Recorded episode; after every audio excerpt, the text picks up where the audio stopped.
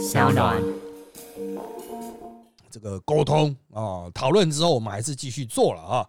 那当时啊，在去年沟通的时候，就是我们就约定到今年的选举完啊，所以这一次选举结束了，那我们也就是正式的系列告终啊。那我在工作上会回归自己的。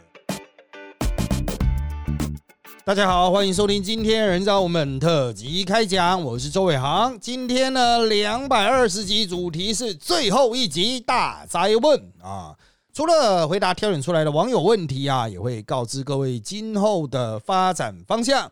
好，大选已经在上周结束了哈，那之前我们就已经预告了哈，大选之后的一周，我们做这个检讨的时候啊哈啊，就会是最后一集了。那当然，首先要感谢啊，三岸就声浪公司这些年来的支持了。从早期我们最早是访谈节目啊，那就是花了不少钱邀请来宾啊哈制作。那到后来是新人新闻大事的报报啊，就是啊一节新闻一节分析这样子。然后呢，又变回是我个人的这个政治专题的探讨。我们经过多次的转型了哈。那也多次的因为各种外在的条件，想要终止直播的过程啊。不过啊，因为三大公司啊啊两度啊哈这个这个沟通啊讨论之后，我们还是继续做了啊。那当时啊，在去年沟通的时候，就是我们就约定到今年的选举完啊，所以这一次选举结束了，那我们也就是正式的系列告终。啊，那我在工作上会回归自己的一的一些新的规划了哈，所以啊，即便这个合作案哈，就是人造我们特辑开讲的这一个频道啊，是广受欢迎的哈，不过我们还是基于这个合约精神啊哈，还有后续的规划，所以终止这个案子啊。那之后还想继续听政治分析的啊，就是各位可以到米走大学有 YouTube 频道，有 Podcast 频道啊。二月起我们会有。跟这个不太一样啊，但一样是专业的政治的分析节目。那在一月的时候呢，啊，基本上还是就一个政治八卦节目，叫这可不能讲啊，已经三十几集了哈。那等到过年后啊，过年是二月中嘛，好，过年后可能就会比较稳定的啦，哈，因为过年前选举后啊，就是一团乱啊。好，那我个人的工作还是以扎报啊，这个主要的订阅制的。啊，这个算是政治分析的啊新媒体啊，那主要是纯文字了哈。那这个招报是我的主要的工作的内容啊，很多人会以为说我其实是做这个呃政论节目的，其实那个收入还真的是不是主轴啊啊，扎报才是我的主要的工作啊。我们公司的主要业务也是做扎报的啊。那今年也可能去推出一个现场版的秀了哈，就是这可不能讲啊。那就是我们米走大学 Parkes 频道也有的节目的现场版吧啊，那再请大家紧盯米走大学频道或脸书的特级键小周的人造文本啊，人造文本的特级键小周哈，管他啊，那改来改去不知道到底要怎么改。好，那在政治上呢啊，今年还是有很多事情可以做了哈，只要我没有被时代力量赶走，我还是会在时代力量里面帮忙这些政治素人寻找这个看有没有突破的。方式了哈，在严重缺钱的状况下啊，首要当然是第一重建党的有效率的系统，第二个就是找到稳定的募款的方式和来源。那在这论节目呢啊，原则上我还是想讲什么就讲什么啊，我是属于空间很大的自走炮啊。那因为时代力量现在也没有中央的委员了啊，所以也不需要再去就是考量到这些委员的这些进攻方向。啊，那接下来就是我完全自我发挥了啊。好，那讲到选举啊，我们来看一下简单的这个选举的结果报告。经过这一周的时间，相信大家已经看到非常多相关的讯息了啊。就是呃，这个赖清德胜出，但赢的不多啊。大家觉得说是不是只有退守这个呃这个叫谢长廷防线啊？当然，他比谢长廷防线要再高一丁丁了，一丢丢了哈。但是立院就是输了嘛，立院只有五十一席啊，啊退了十席以上。那在国民党这边呢，丢了总统，但是立院大有斩获，还没有过半啊。不过已经是立院第一大党。民众党呢，总统失败啊，立委部分只有不分区的八席，但是呢，这八席啊，啊据传就是会团进团出的，战力应该是有一定的程度了哈，不会分崩离析了。好，讲到这一些哈，那就呃，这个都已经讲了一个礼拜，也没什么好特别去谈的。大家比较关键应该是选后的局势发展，比如说柯文哲会怎么维持他三百六十九万的呃这个影响力啊？三百多万票毕竟是非常多嘛，可以让他在四年啊，就总统加部分区哦，可以拿到七亿的补助款，这四年四年七亿好不好用呢？呃，这个基本上，他们如果妥适运用的话，在二零二六去选地方的首长的钱，应该就够了，应该就很充足啊。但是要看他们战线开多少，因为他们就是答应人家说，哦，就是两年就要把部分区拉下来，然后现在的巴西部分区要下去选举，哦，讲起来好像是选县市长啊，但目前看来格局也不一定是县市长，但两每两年一定要换人。啊，所以最后面他们总共会有十六个人去当这个立法委员啊，目前是前八名啊。好，那在这样子状况下，他前八名的呃前两年的战力和后两年的战力一定会有很大落差啊。前两年还有黄国昌，后两年就没有黄国昌了啊。所以他要冲，就是这两年要冲。可怎么冲？从选立院院长的这个泛化的过程就可以看到嘛。黄国昌很急，礼拜一就泛化，可是到我们录音的礼拜四，其实蓝绿都已经有点倾向不要鸟他。啊！你要叫我写考卷，你什么东西啊？我才不想理你呢！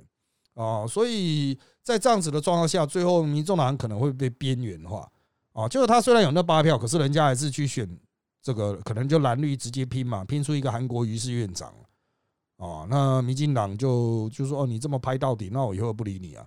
啊，虽然有一些法案需要过半，但可以不找你协商，就蓝绿直接协商就好了。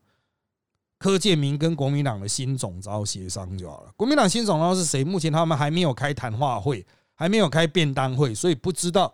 据传花莲王傅坤奇也想争取，但江启臣也可能会被拱上去啊。其他可能的人选变动哈，我都把它放在扎报的内报了啊。就是这个消息随时都在 renew 啊，那我就就是随时更新嘛啊。那另外一个就是，呃，这个接下来立院是会出现绿白合或者是蓝白合呢？因为立选院长的这个部分，黄国昌出考题，所以民进党和国民党都判断，民众党就是白的这一边，接下来不会采取直接的整合，他会采取议题的合作。我在这个议题上立场跟你相近，所以我跟你合啊，这看起来是比较符合理念，比较符合公平正义，但是说穿了就是不会有信任感。哦，我今天民进党派人去跟你谈这个议题的时候，你可能随时一个不爽就跑票。你说那我要投靠国民党那边，那到最后民进党会觉得说干啊，我不如这跟票最多的国民党直接搞定。我在密室协商或政党协商，我跟国民党讲好哦。那么出去院会投票的时候，我们接受一个蓝绿共同的版本，你白的版本就被踹到一边去啊！啊，讲说三党不过半，杠杆效果可以发挥到极致。哦，那前提是这八席是非常团结，而且意识是意志是一起的。啊，否则哦，我个人认为就是如果民众党内部是也是在走投票。哦，就是他们当他们要出决议的时候是用投票的方法，那黄国昌可能会被碾过，其他人都已经跟柯文哲讲好，或其他人私下讲好，其他六席、其他五席讲好。啊，黄国昌投票就一定输，输了他会不爽，输了他会不会讲什么？我觉得这都是有可能发生的啊。好，那我们回来看民进党，民进党当然总统啊，这个来清的院长是谁？行政院长啊，立院院长应该选不赢了。然后因为白的看来就不愿意跟绿的合作嘛，哦，所以就是只能去拼行，哎，不是拼啦，就是直接推尤熙坤去跟韩国瑜对撞，然后输了就输了了。哈，那很多人问尤熙坤会不会辞立委，就是他选输院长是不会辞立委？不能排除这个可能性，但就算尤熙坤辞立委，呃，这个王义川也补不上啊。王义川还要在前面再一个男的离开立院才有办法，就再一个男的绿绿的男的部分区离开，我不知道是谁啦，可能入阁或怎么样啊，这样王义川才会进啊。所以王义川差得远了啊。那保这个什么？抢救王毅传奇就是催票的作用啊，就是让独派的小党受到伤害。那其实啊，没办法让他上啊。好，那我们回归啊，这个呃，民进党真正的核心议题就立院的战场大概是基本上是交给柯建明去处理了。那行政院呢？陈建仁目前当然还在，他不会二月一号的下来。现在接下来是看守内阁嘛，但他会开始可能会去进行一些沟通协商的尝试。因为二月一号新立院就组成了，五月二十号才是新总统上任，会有三个月的时间。在这三个月的时间里面呢，呃，立院就会开始跟这个行政院开始有很多的互动、战力的展现嘛。那个时候，民进党就可以把这个陈建仁当做是坦。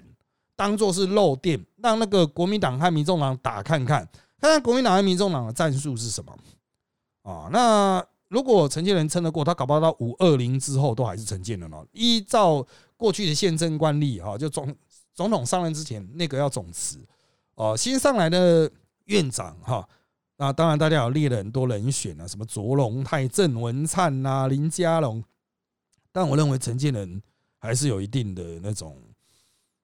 谁啦？哦，就是他如果愿意继续做的话，那可以继续做哦，应该是问题不大啊，都已经上手了嘛，哈。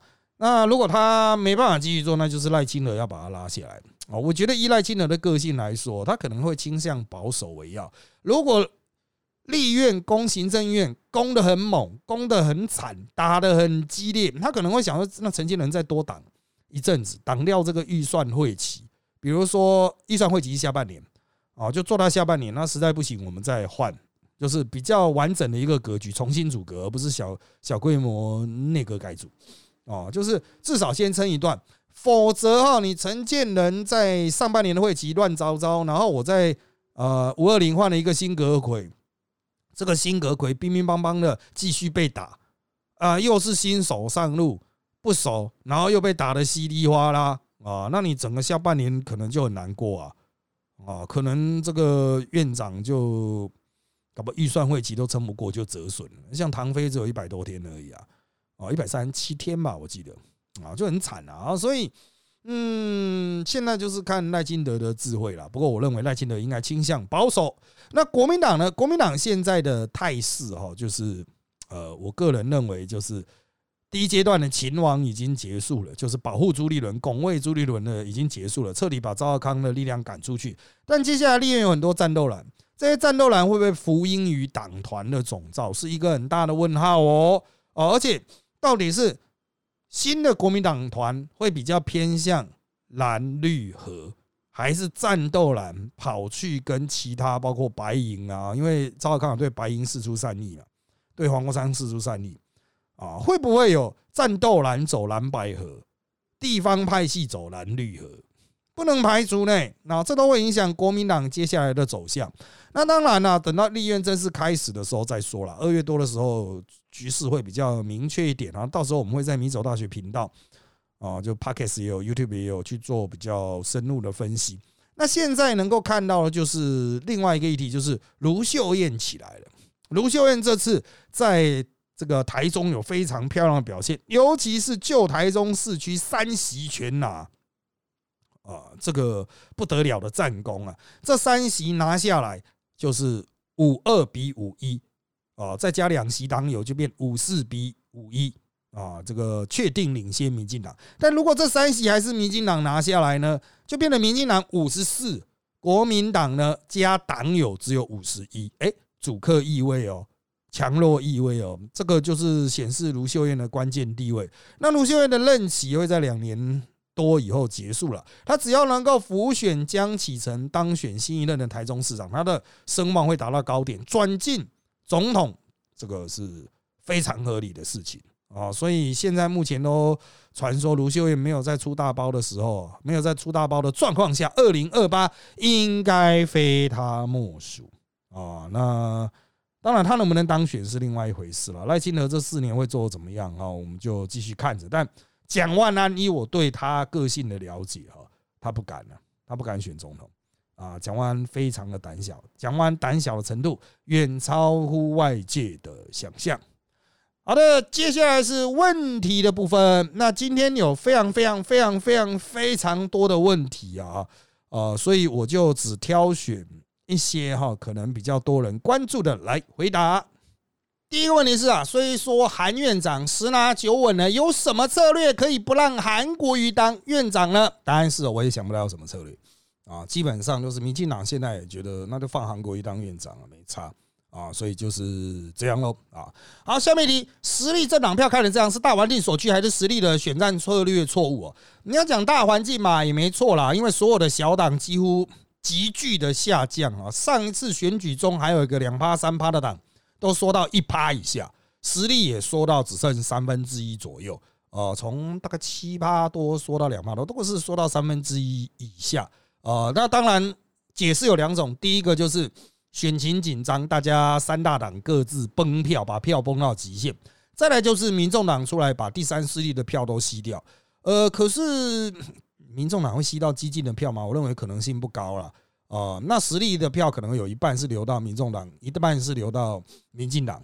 哦，这是可能比较可能的流向，那这个就是大党磁吸效力。那你要说是实力的选战策略错误吗？这也牵到政党资源的落差。实力能够投入这次选战了不起一两千万啊，可是大党可能十天就一两千万再选啊，那他们可以办造势晚会，我们也没有这样的能力和财力啊，就算有财力去办，也没有这个。呃，这个人去参加嘛啊？那至于后期有些人说，哎，你怎么可以出广告骂黄国昌啊？会不会有影响？拜托，那个广告是有几个人看得到啊？真的不要把一个街边的广告啊看得这么大啊！现在满街都是广告啊，有卖酒的，有卖那种眼睛开刀的哈，什么飞秒镭射的啊？你说对对对，有有有，请问是什么品牌？你讲得出来吗？啊，广告效力不要厉不要厉害啦！你除非全台湾贴了一百面这样子啊，哦，就是资源的落差造成你要发动大规模决战是非常困难的啊。那有些人说，那是不是代表小党就没有突围的机会呢？呃，那就要用成本更低的方法。那这个方法是什么呢？就大家一起来思考。好，下面一题啊。黑金跟居住正义问题，时代力量比民众党关注的更多，为什么后者却得到更多的支持啊？因为他是偶像崇拜的政党嘛，偶像崇拜是比较容易清出选票的。比如说哈，时代力量整理选票的时候，支持者会很傲娇啊，啊，为什么要投你？我不想投你啊！哦，你这个有些你骂黄国昌我不爽啊，你怎么样我不爽啊？哦，为什么我关心的议题没有关心啊？就是理念说服的时候，你会投出比较多的成本。可是偶像崇拜政党或意识形态政党，你就喊一个“中华民国万岁”啊，抗中保台啊，这个义无反顾拼一次啊，偶像崇拜嘛啊，台湾的选择柯文哲，人家票都投过去了啊，所以你我只能说了啊，在政治上哈，呃，搞偶像崇拜、搞意识形态抗争，之所以这么诱人，动不动就回去搞意识形态抗争，那其实是有经济学的理由的。我只要投注很少的成本。我就可以斩获很多的选票，啊，那人自然会往这个方向去投资嘛，啊，那难道这样是对的吗？啊，当然我不认为是对的了，啊，我认为你用理念说服的方式，虽然成本比较高，但是哈，长期来讲哈，你不会黑掉，啊，你搞偶像崇拜的，上一个黑掉的韩国瑜嘛，啊，那当然有人说韩国也回来了，对啊，他是很光荣的回来吗？还是靠人家的施舍啊？好。这个下面你可以理解，选到后面都已经疲乏没梗了。可是特级开讲后面都要 Q&A，是不是在水集？是不是感受到叶元之摆烂的气息啊？呃，那是因为我把精华的内容都移到扎报去了啊。这个扎报我还是希，因为那是付费的嘛啊，所以我都把比较内线 insider 的消息了啊。但是回答 Q&A 哈，其实我只能说收听率还是会高，因为这是跟观众直接的互动，不是我自己在那边讲我自己爽的。观众 care 的议题。哦，有时候不是我 care 的议题，但透过 Q&A 可以把两者接起来了啊。好，下面题是呃实力的未来的方向和计划。呃，其实我目前因为我们都已经总辞了，所以我又还没有选回去。等到我选回去之的时候啊，会办一个选举，那个时候我会提出一个比较完整的看法。但我个人的看法是，就是不要走哦豪华的那一种路线哦，你就要走。比如走网络、走新媒体，呃，实体党部尽量少，人力尽量少，不要那么多吃皇粮的人哦，就是工作人员尽量少，呃，然后一些别的政党都在做，然后你也觉得说我要做的事情，那也省了啊。这跟我个人经营公司的理念有关啊。我自己经营的是新媒体公司啊，我们的点很少，我们员工都不进来，几乎不进来，只要进办公室还要额外付钱的。那啊，在这样子的状况下呢，我们可以把成本控得非常低，而展现出非常高的效率啊。那同样的哈概念，我也希望放在政党经营上。过去大家讲政党经营，我一定要很大的门面，我要开漂漂亮亮的记者会，我什么图卡都要做到最好。呃，对，它是可以满足一定程度的需求，不过那是在有资源的状况下。现在没有资源的状况下，就要呃，就是土匪有土匪的打法，游击队有游击队的打法啊。好，下面题拿不到这档补助款，实力未来财富如何规划，就完全用木的。哦，他说长期来看还是要有足够资金才能维持政党运作嘛，所以就裁。哦，就很遗憾的，非常多的伙伴可能就必须离开。啊，甚至是几乎裁到没有人，然后大家就是以自工，或是甚至是出钱出钱的人也一起下来做事的方法啊，来维持了啊。那随着之后的探究吧，我想之后我们也会有一些面对现实的部分，包括实力过去的账要不要拿出来检视？过去每两年就一亿花到哪里去？两年就一亿呢，花到哪里去？啊，这个是不是浪费在一些不必要的地方？啊，这些也应该拿出来检讨。啊，虽然有些钱可能追不回来，但至少可以作为未来其他政党参考的一个模板嘛。啊，好，下面一题，绿营政治人物积极开通 Threads 账号，这是他们开始补强与年轻时代的沟通，还是单纯同文层只会看到这些政治人物？应该就是选完了没事啊。好，下面一题，实力与其他理念较为相近的小党可能结合吗？实际上，谁跟你理念相近呢？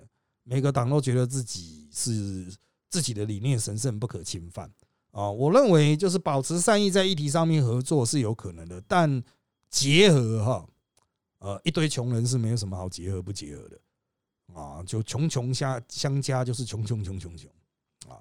好，下面一题有没有台面上哪位政治人物有理想也能有方法朝着理想前进？嗯，大家都是这样子的，但你觉得有吗？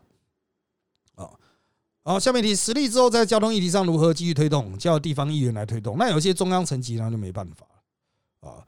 好，那有些类似的实力的问题，我就快快带过。比如说，实力的表现是出意料的差，还是大致符合选前推估？基本上，我们选前的民调哈，四趴或是两趴、一趴都有人做了啊，可就误差范围嘛，就拼了。但是显然是再怎么高也不会高过七趴了。啊，就是四趴，最高做到四趴四点多趴，那最高都不会超过七趴。下一步就省钱啊，打游击队就这样子啊。那有些人讲说啊啊，可是我这一票啊，就我其实看到很多留言啊，就是说我这一票这次要去救民进党啊，呃，这个就没办法投给实力了，之后再捐款。我可以很肯定的说，之后几乎都不会捐款，会捐的就是会捐，不会就是不会捐啊。那这个。去救民进党这件事情呢，实际上民进党席次也是十三了，跟上次一样。虽然他票数有多，多了二三十万吧，二十几万，十八万了，多了十八万。哦，然后这十八万如果分给实力的话，实力就有钱可以活。虽然不到五趴，但是就有钱可以活，会变三八多，兼任四趴吧。啊，这个就是遗憾了啊，就是遗憾了。当然，每个党都想要尽量扩增自己的票数啊，这个无可厚非啊。我也不是要去批评民进党的问题，但是。啊，这个回归一个现实就是，啊，小党如果你没有去投给他的话，那 miss 掉之后就是很难回来。实力之所以现在还可以喘口气，是我们还有二点多趴，其他那个更小的党啊，大概不行了。啊，好，那下面一题是侯友谊比得票比不分区低是出乎意料吗？是的，啊，出乎意料。好，下面一题，未来的政治节目会计划邀请来宾当周聊时事吗？不会，因为邀请人要钱。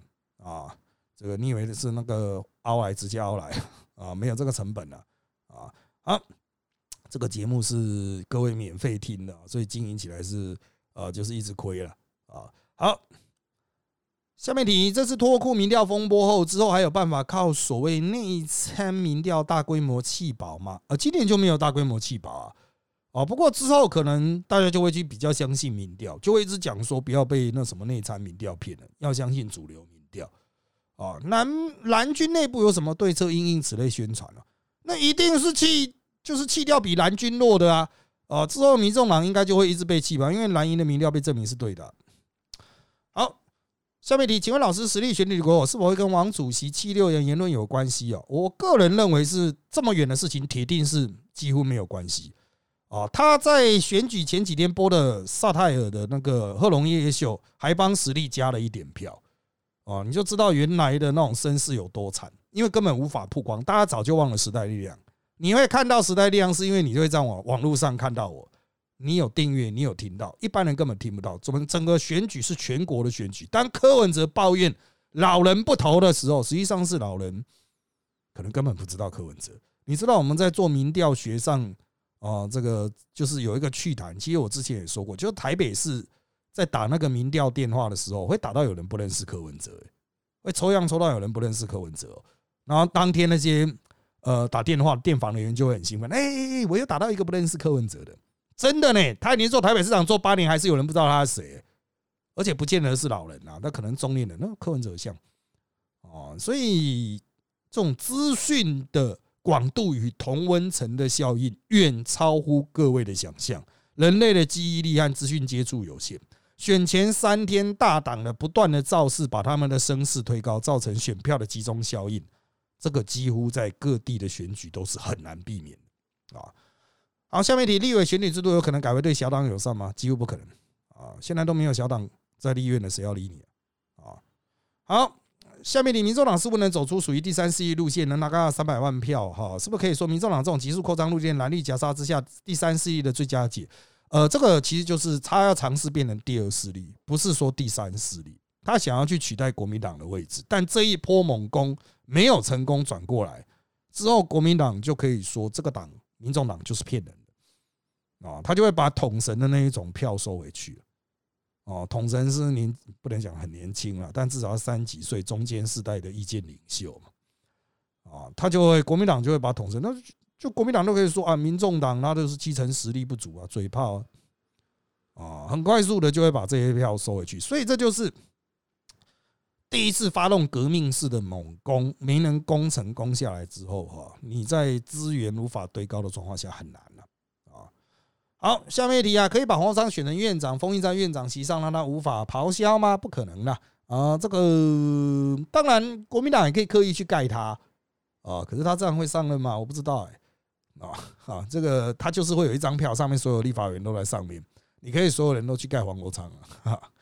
好，下面一题，欧巴上党、社民党、时代力量下次结盟争取政党票，OK 吗？呃，时代力量其实对其他政党是保持开放的态度，但我现在可以跟各位讲，这些小党其实呃也都有自己的坚持和理念。欧巴上党他虽然你会讲说小欧盟看起来就是哦就是一堆。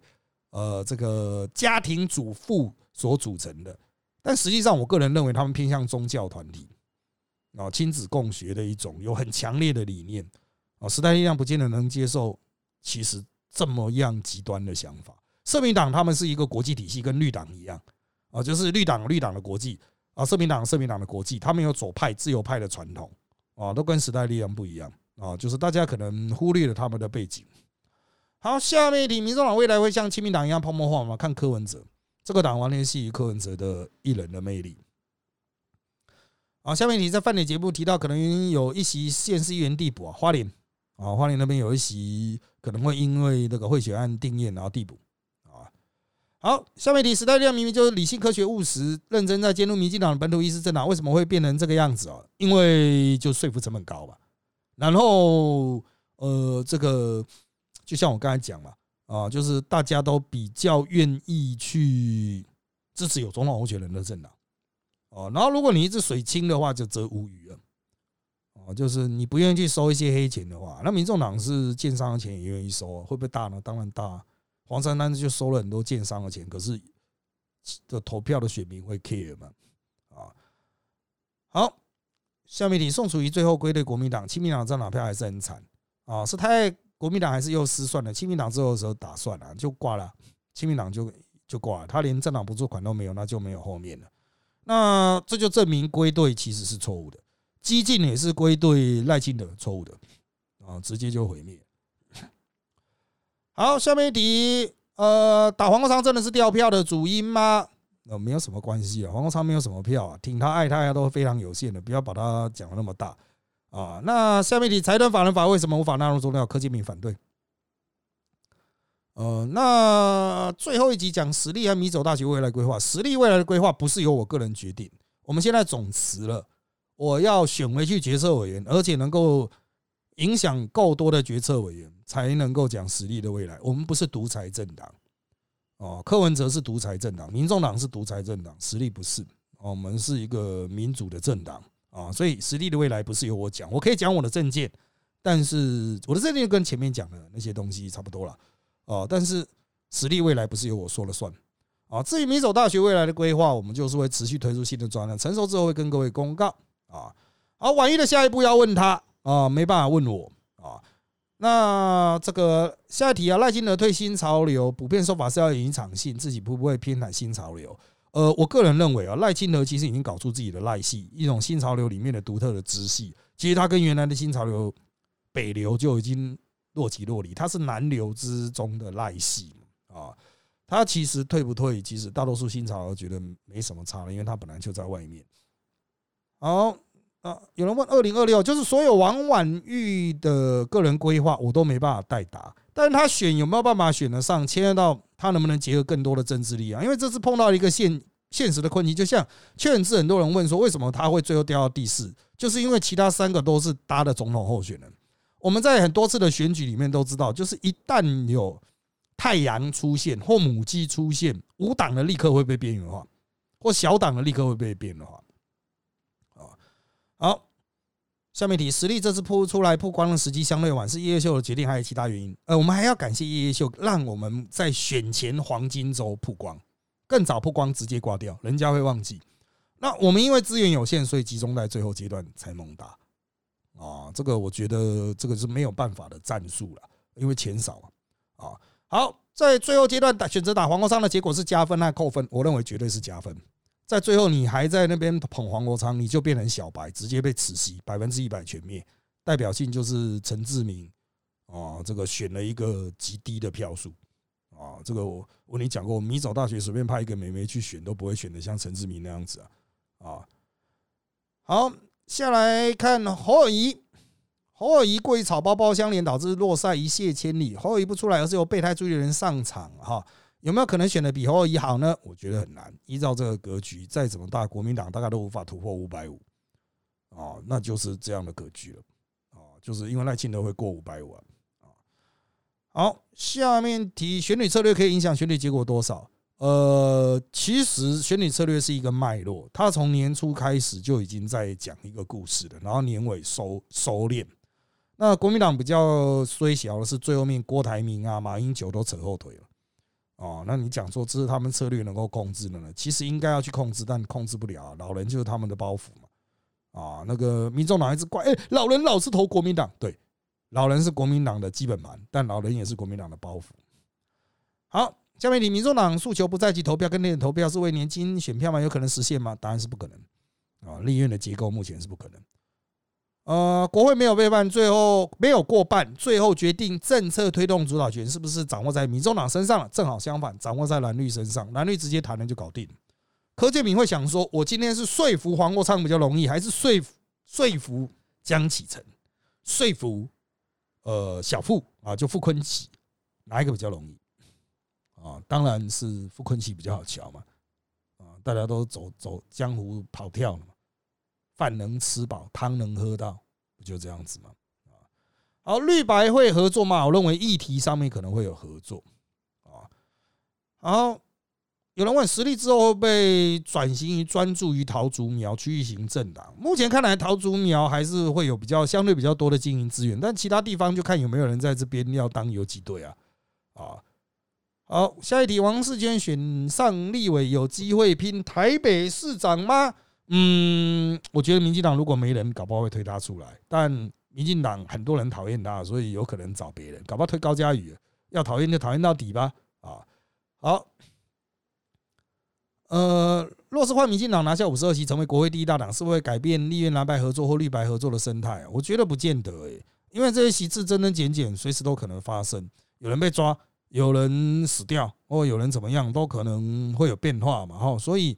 呃，只单纯的席次差一两席不会差那么大了啊，这就是整体的格局哈，就是蓝大就是其实大了三席啊，其实因为那两个五党都是啊啊。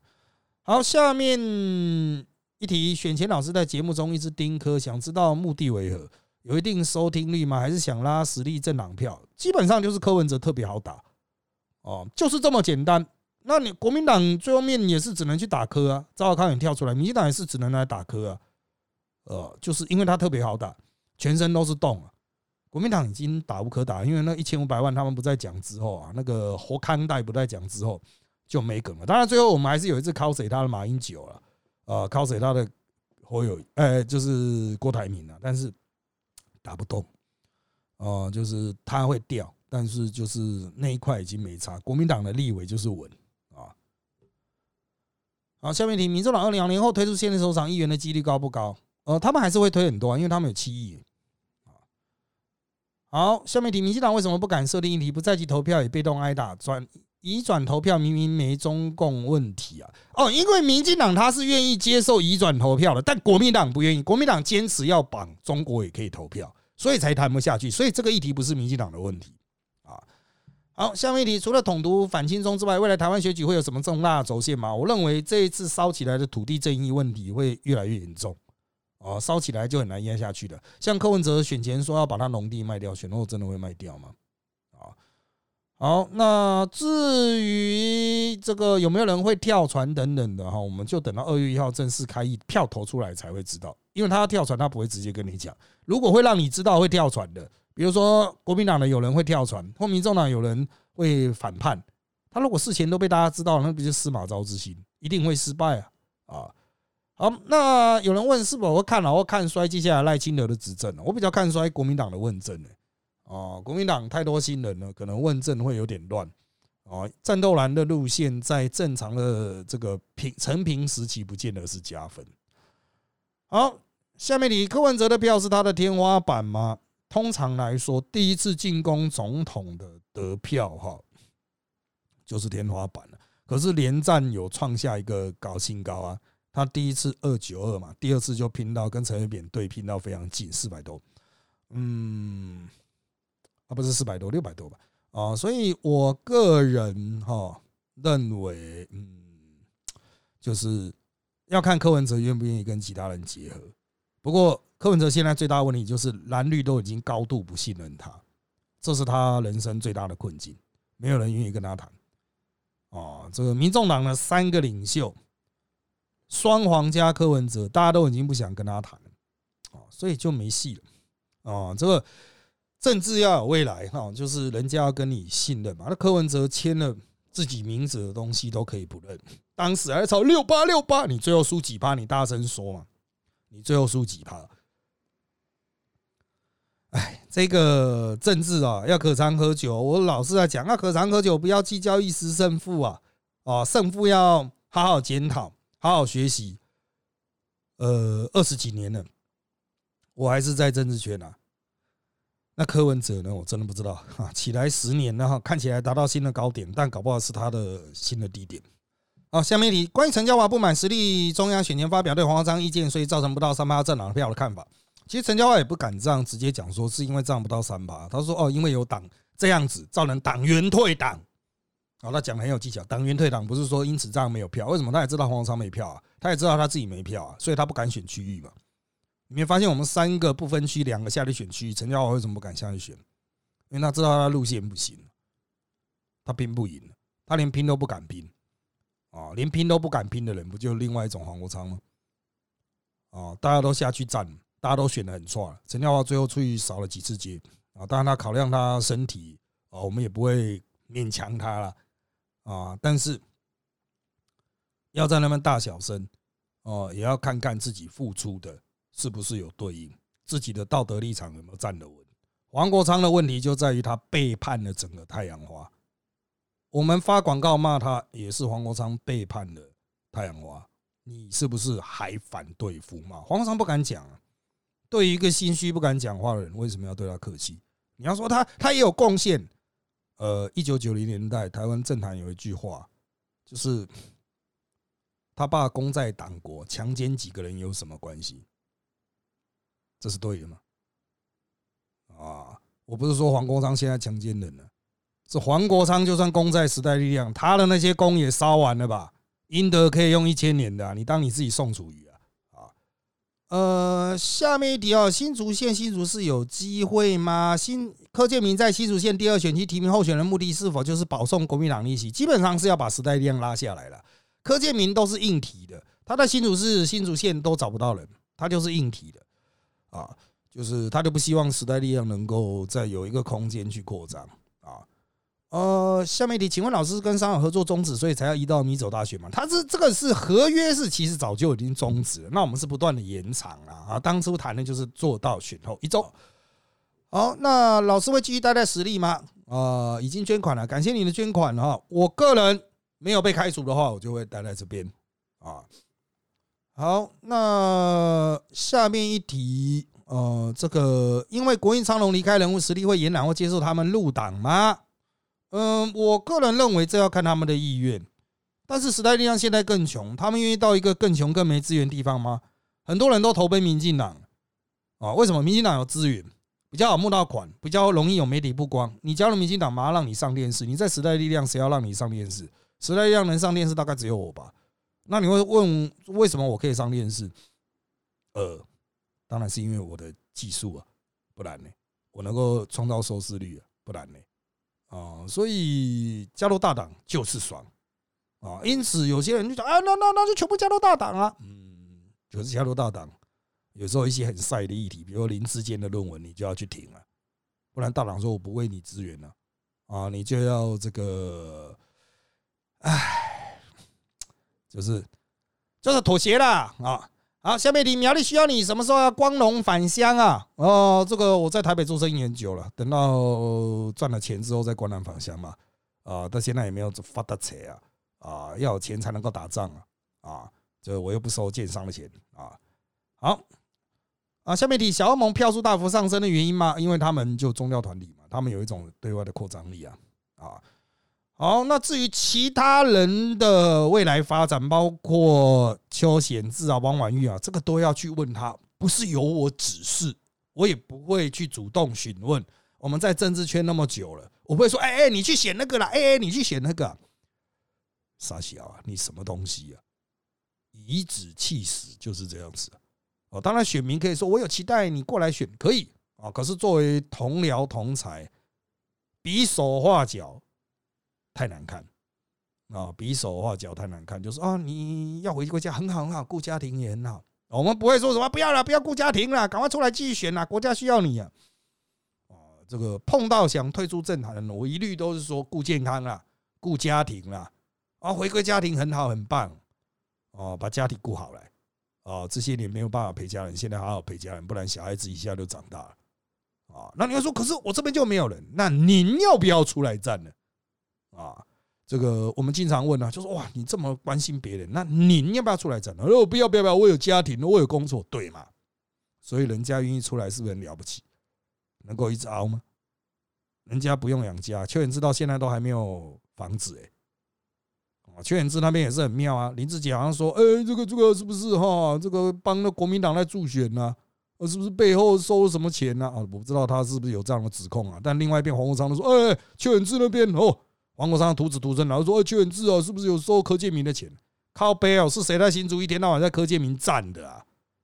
那柯建明那边就说，呃、就是不是有收国民党的钱，把民进党拉起来？一定都会有人这样讲了嘛？结果号称收了一大堆钱，钱的邱远志是所有候选人中最穷的，他比我还穷啊！啊，做律师做到比我还穷，年纪差不多啊，啊，比我还穷，到现在还租房子啊！啊，就是他愿意付出。”啊，一定都比赞，啊，一定都比赞。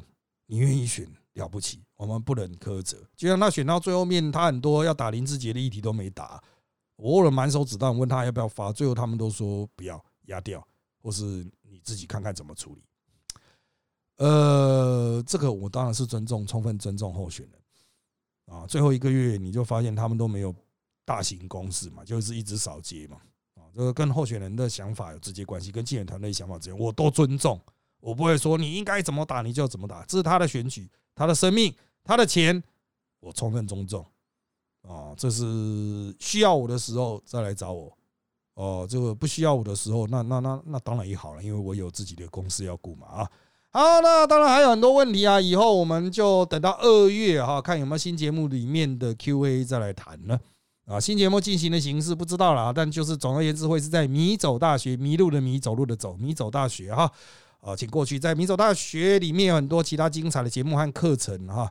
啊，我们还在上《论语》，我们还在上三民主义，啊，会员专区还在上马克思主义，都是非常精彩的课程了哈。好，那今天是我们在这个频道的最后一集，感谢大家啊这么多年以来的支持了，我们就到这边喽，拜拜。